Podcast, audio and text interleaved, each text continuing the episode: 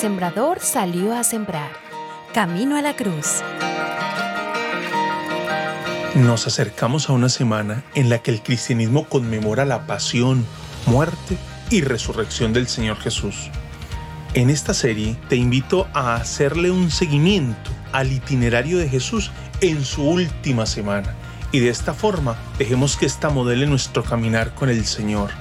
Iniciemos hoy acercándonos a Mateo capítulo 16, versículos 13 al 28, momento en el que Jesús sostiene un retiro con sus discípulos.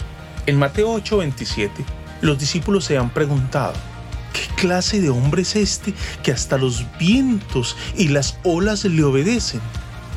La respuesta a esta pregunta la van construyendo en la medida que ven, escuchan, viven con Jesús es así como luego de ver a Jesús caminar sobre el agua, rescatar a Pedro que se hundía y de calmar los vientos, los discípulos asombrados afirman, verdaderamente, tú eres el Hijo de Dios.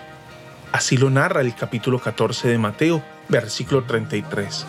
Y en Mateo 16 llega el momento de recoger lo aprendido, y es en un retiro en la región de Cesarea de Filipo donde se escucha a Pedro como vocero del grupo afirmar, tú eres el Cristo, el Hijo del Dios viviente.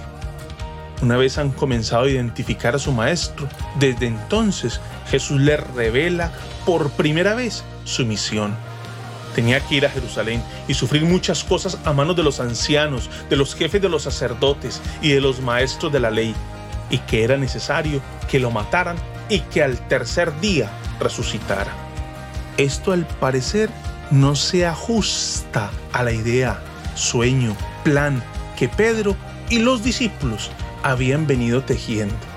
Y como recién había sido Pedro tan acertado en su afirmación, ahora se siente con la responsabilidad y el valor de buscar replantearle a Jesús su misión.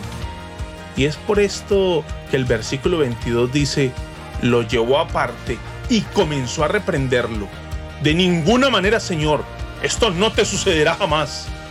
Es posible que la felicitación que recibió allí en el versículo 17, cuando Jesús le dijo, no te lo reveló ningún mortal, sino mi Padre que está en los cielos, ahora le hace responsable por el bienestar de su maestro.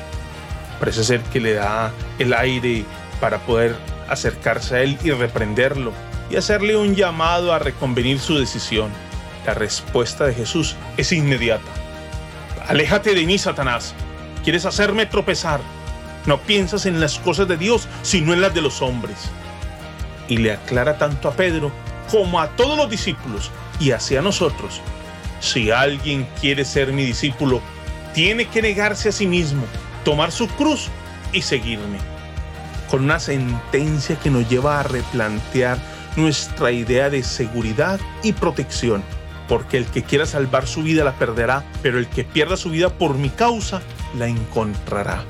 Así dicta el versículo 25. La clave de la vida y el disfrutarla está en perderla por Jesús.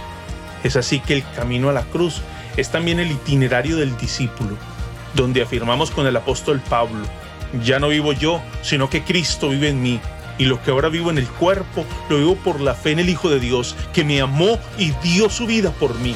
Galatas capítulo 2, versículo 20. Así que, si quieres atinar a la vida, debes seguir el camino a la cruz, siguiendo los pasos de tu Maestro, Señor y Salvador. No hay otra forma. Jesús es la vida. Dichoso es el que oye y retiene la semilla. La